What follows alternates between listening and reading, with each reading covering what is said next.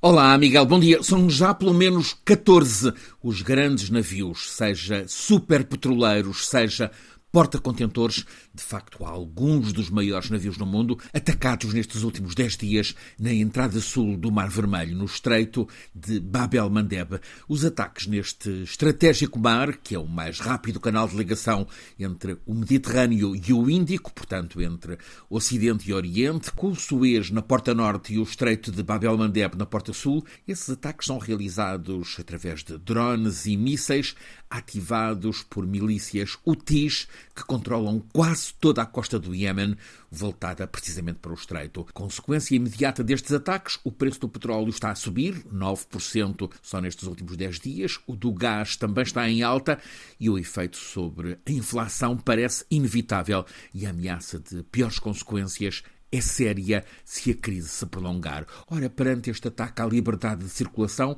o preço dos fretes marítimos com os seguros nesta ligação do Golfo Pérsico ao Mediterrâneo está a subir e algumas das grandes empresas, tanto de navegação, caso da Maersk, como petrolíferas, desde já a BP, estão a suspender aquela rota principal. A dinamarquesa Maersk, segunda maior do mundo no ramo, costuma fazer 24 ligações por semana com grandes porta-contentores naquele canal. Agora, em vez dessas 24, zero. Está a ser ponderada a alternativa da rota conhecida como a de Vasco da Gama, pelo Cabo da Boa Esperança, contornando a África, mas essa rota dos antigos navegadores portugueses dispara a distância e, portanto, o preço.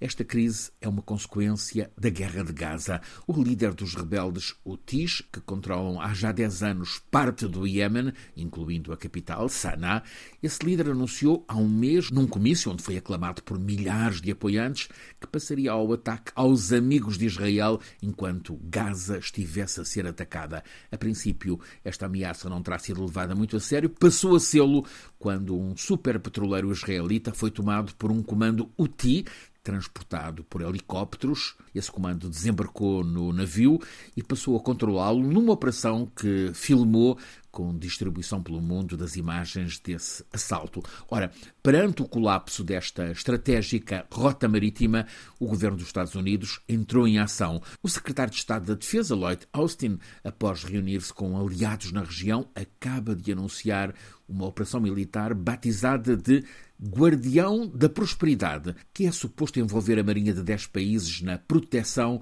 da circulação naval no Mar Vermelho. Mas já está aberta uma tensão: é que entre todos os países da região, apenas um, o Bahrein se dispõe a entrar nessa coligação. Todos os outros, com a Arábia Saudita à cabeça, recusam aderir.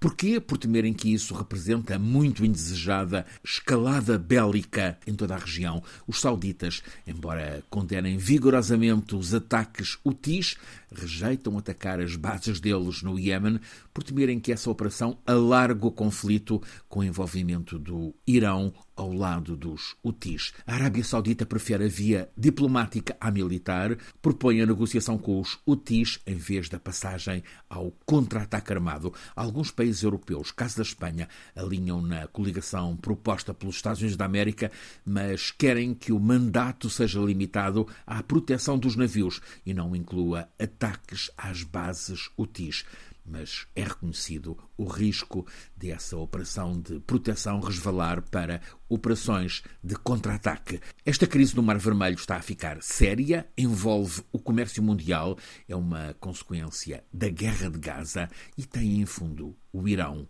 A evolução é imprevisível, mas inquietante.